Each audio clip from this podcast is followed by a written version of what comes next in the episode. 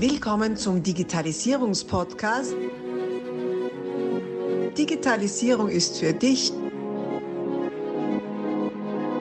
mit Markus Reitzhammer. Du hörst Teil 3 dieser Podcast-Folge. Solltest du die ersten beiden Teile noch nicht gehört haben, stoppe am besten jetzt und geh zurück, damit du auch keine Inhalte verpasst. Ansonsten schon viel Freude mit Teil 3. Na gut.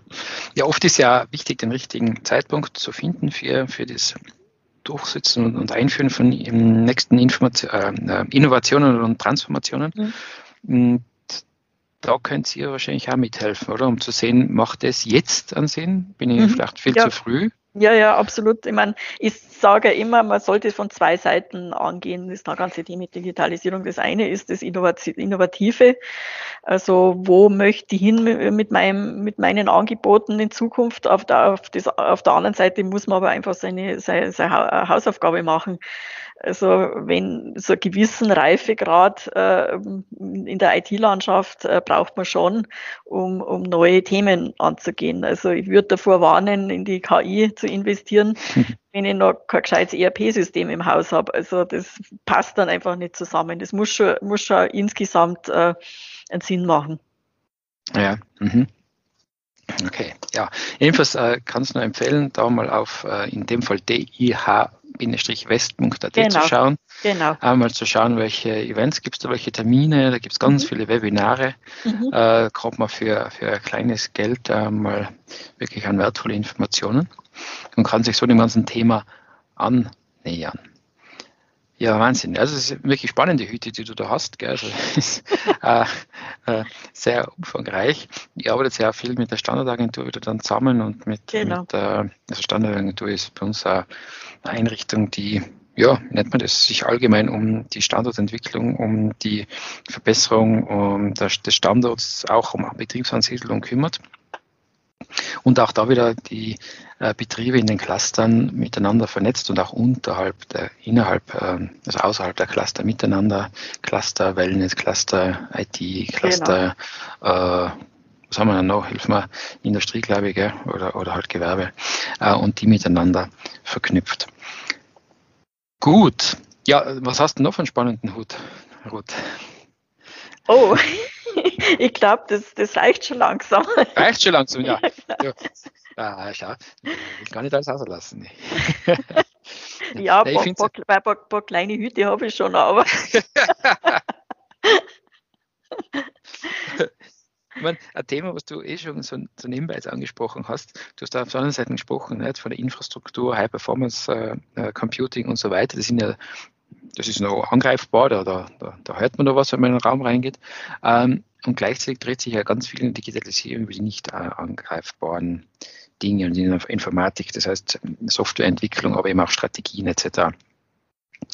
Wie bringst du das zusammen oder wie siehst du das zusammen zu bekommen? Weil wir haben erfahrungsgemäß ja zwei Lager, nicht? Die anderen, die, die sage mal, die Hardware-Menschen und auf der anderen Seite die Software-Menschen, die zum Teil ja, wenn man in einen Raum reingeht, schnell erkennbar sind, wer was macht.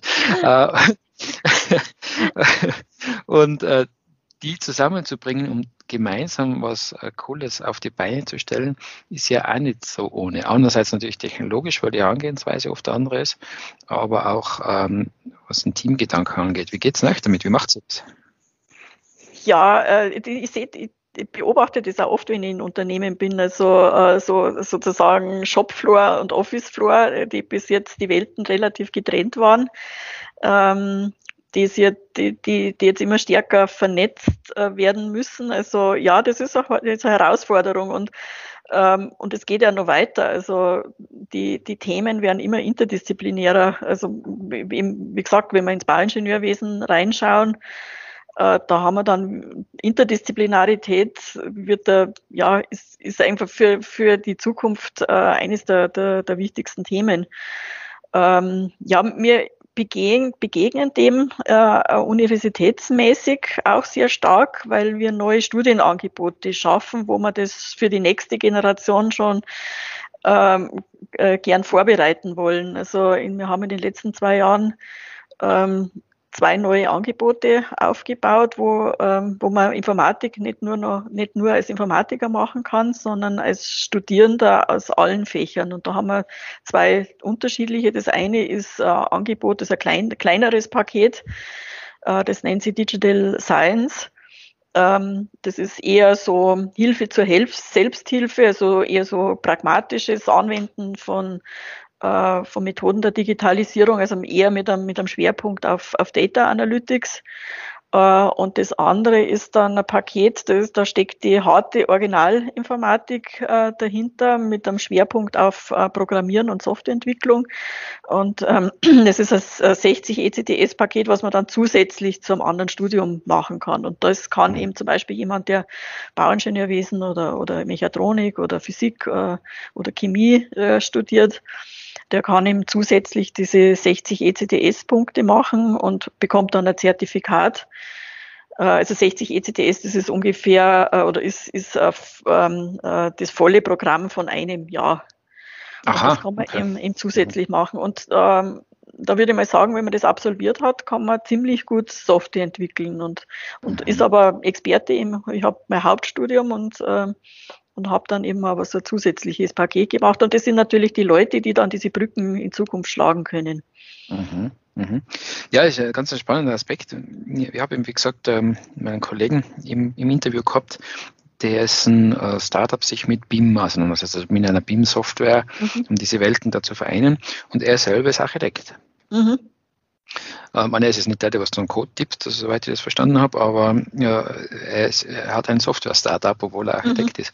Ja. Und auch bei unserer Diskussion, ne, da war ein, ein bekannter Bauunternehmen in unserer Region eingeladen und ist vorgestellt worden als IT-Unternehmer. Wir haben uns mhm. gleich mal ja. kurz gerissen, was ist jetzt los? ja, ja, ja. naja, Mitbewerber so, oder was? Aber ich meine, so muss das, muss das laufen. Also ja. das glaube ich wird für die Wirtschaft unserer Region einfach schon sehr wichtig werden, dass wir noch mehr äh, so Leute haben, die das wagen und, ja. und da die ja. Brücken bauen. Ja, und es braucht ja, braucht ja auch da, äh, vor allem eben, wie du sagst, Brückenbauer, die ja nicht Experte jetzt in der Informatik sein müssen, sondern zumindest mal mit denen, die dann Experte sind, reden können, ja. äh, auf, auf selber äh, Augenhöhe und den Bedarf vermitteln können. Das heißt, in Wahrheit auch dies Fachwissen aus dem, aus dem einen Bereich, in dem Fall jetzt der Architekturbau, so vermitteln zu können, dass ein Softwareentwickler damit was anfangen kann und dann irgendwas Sinnvolles draus machen kann. Weil sonst, ja, genau. Und auch die, die, Machbarkeit einschätzen, das ist ja, ja auch schon mal ja, wichtig. Ja, genau. Mhm.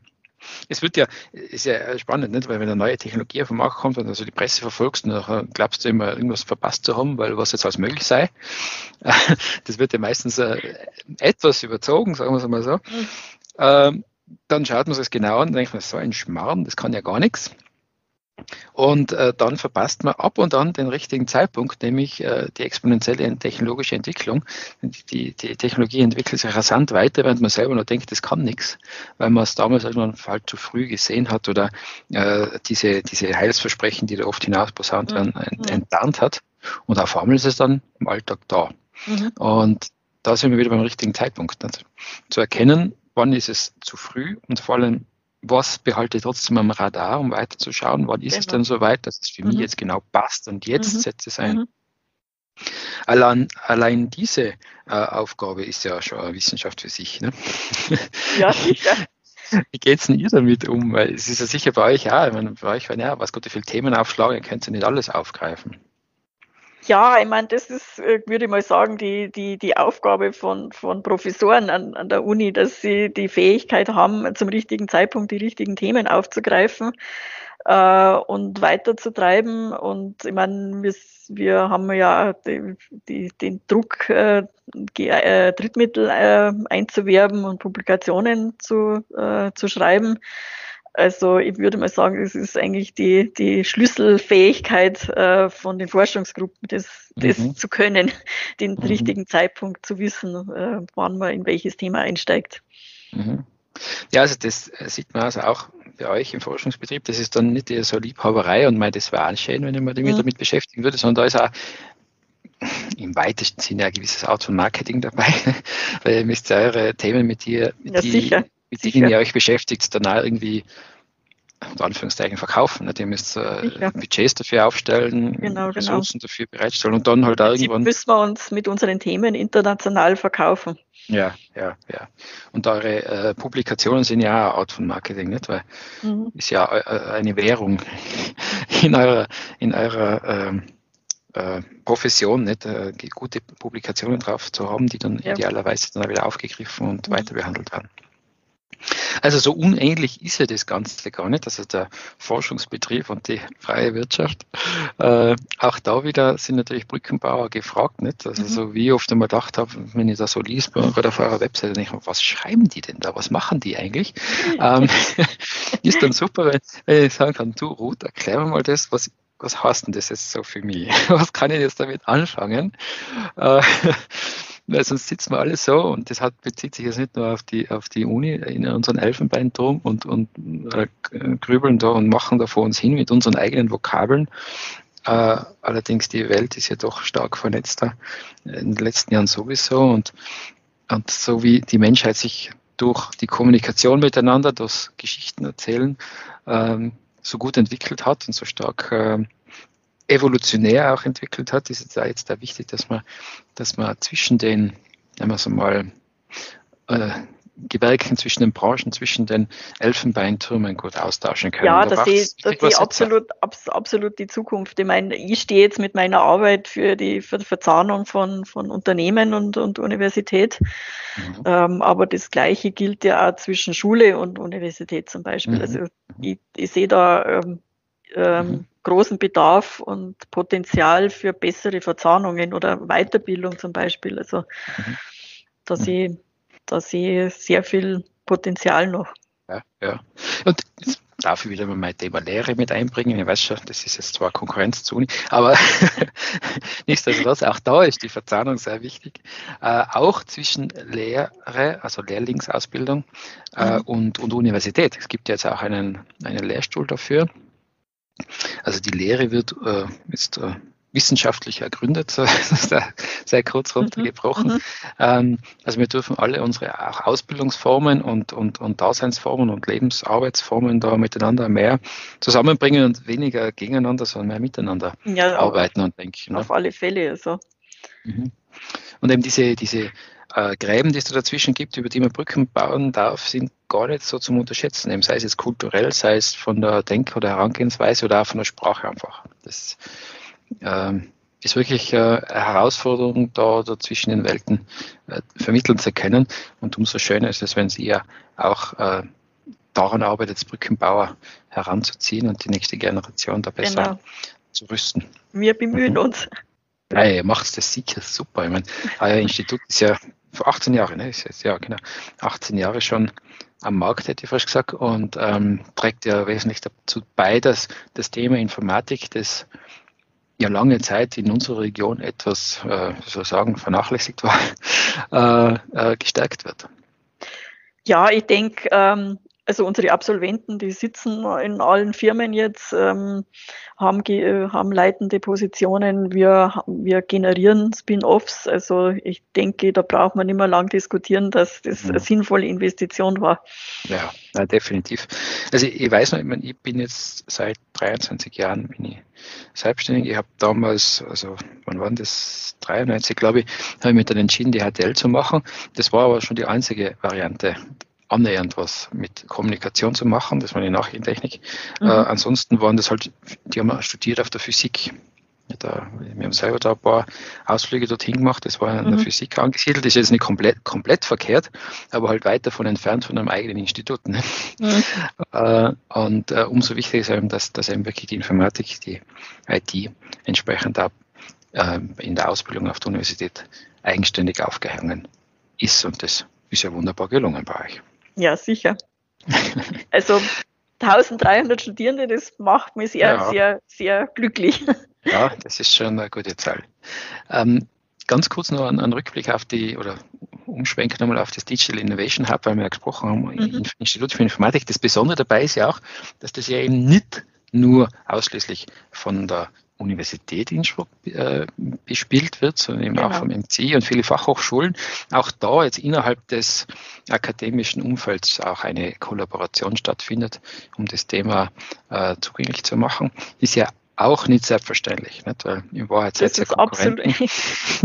ja, ich würde das jetzt, äh, ich sehe das, sehe das nicht so. Äh, also ich, ich, bin eben auch da äh, eine Brückenbauerin, würde ich mal sagen. Mhm. Und äh, aber das ist tatsächlich nicht selbstverständlich, dass wir so ein Konsortium haben, das wirklich aus allen relevanten Partnern besteht. Und ich bin auch froh, also ich habe es ja vielleicht vorher erzählt, äh, dass wir das Ganze jetzt auf die europäische Ebene heben mhm. wollen. Es ist äh, einfach perfekt, dass alle Partner auch da wieder mitmachen wollen. Also mhm. da sprechen wir jetzt, also beim Digital Innovation Hub West ähm, sprechen wir von drei Jahren und den europäischen Hub, da sprechen wir dann insgesamt, wenn man, da gibt es dann Verlängerungsmöglichkeiten, sprechen wir von sieben Jahren. Also da haben wir mhm. wirklich eine, eine ganz lange Periode, die man auch braucht mit dem Ziel, äh, das wir da haben, ähm, wo wir dann einfach stabile Kooperationen aufbauen können. Und äh, es ist ja wichtig, äh, ich meine, natürlich kennt man sie von der Ferne, ähm, wer dann MCI und wer da in, in, in Vorarlberg sitzt. Aber äh, dann tatsächlich was Gemeinsames, ein gemeinsames Projekt zu haben, ist dann nochmal ganz was anderes.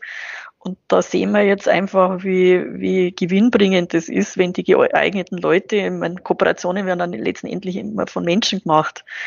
Und wenn die, die Leute, die zusammenpassen, wenn die dann gemeinsam überlegen, wie man eben, was man da anbieten könnte, und das wird sicher auch für die Region ein großer Gewinn sein. Definitiv bin ich absolut bei dir. Und finde es auch mal einen wunderschönen Abschluss von unserem, unseres Gesprächs.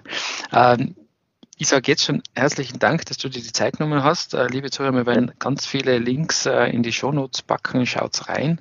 Ähm, vor allem zum DH West, natürlich zu der Universität ja, und was du uns sonst noch alles schickst. Ja, du, vielen Dank für, wirklich für deine, deine wertvolle Zeit. Und ich gebe dir jetzt einfach nur das Schlusswort. Was möchtest du noch abschließend sagen? Was gehört noch unbedingt in die Welt äh, raus? Also ich glaube, ich habe jetzt so viel gesagt. Deswegen eben, ja, ganz kurz, ähm, einfach kooperieren. Ähm, das ist äh, in anderen Regionen normaler, dass äh, Unternehmen mit, äh, mit Hochschulen kooperieren wie in unserer Region und auf das Level sollten wir kommen. Und wir freuen uns äh, über Kontaktaufnahmen. Wunderbar. Alles, alles Gute. Vielen Dank und weiterhin soll gut Brücken bauen. Dankeschön. Abonnier doch gleich unseren Podcast und vergiss nicht, eine 5-Sterne-Bewertung zu hinterlassen. Bis dann, wenn es wieder heißt, Digitalisierung ist für dich mit Markus Reitzhammer.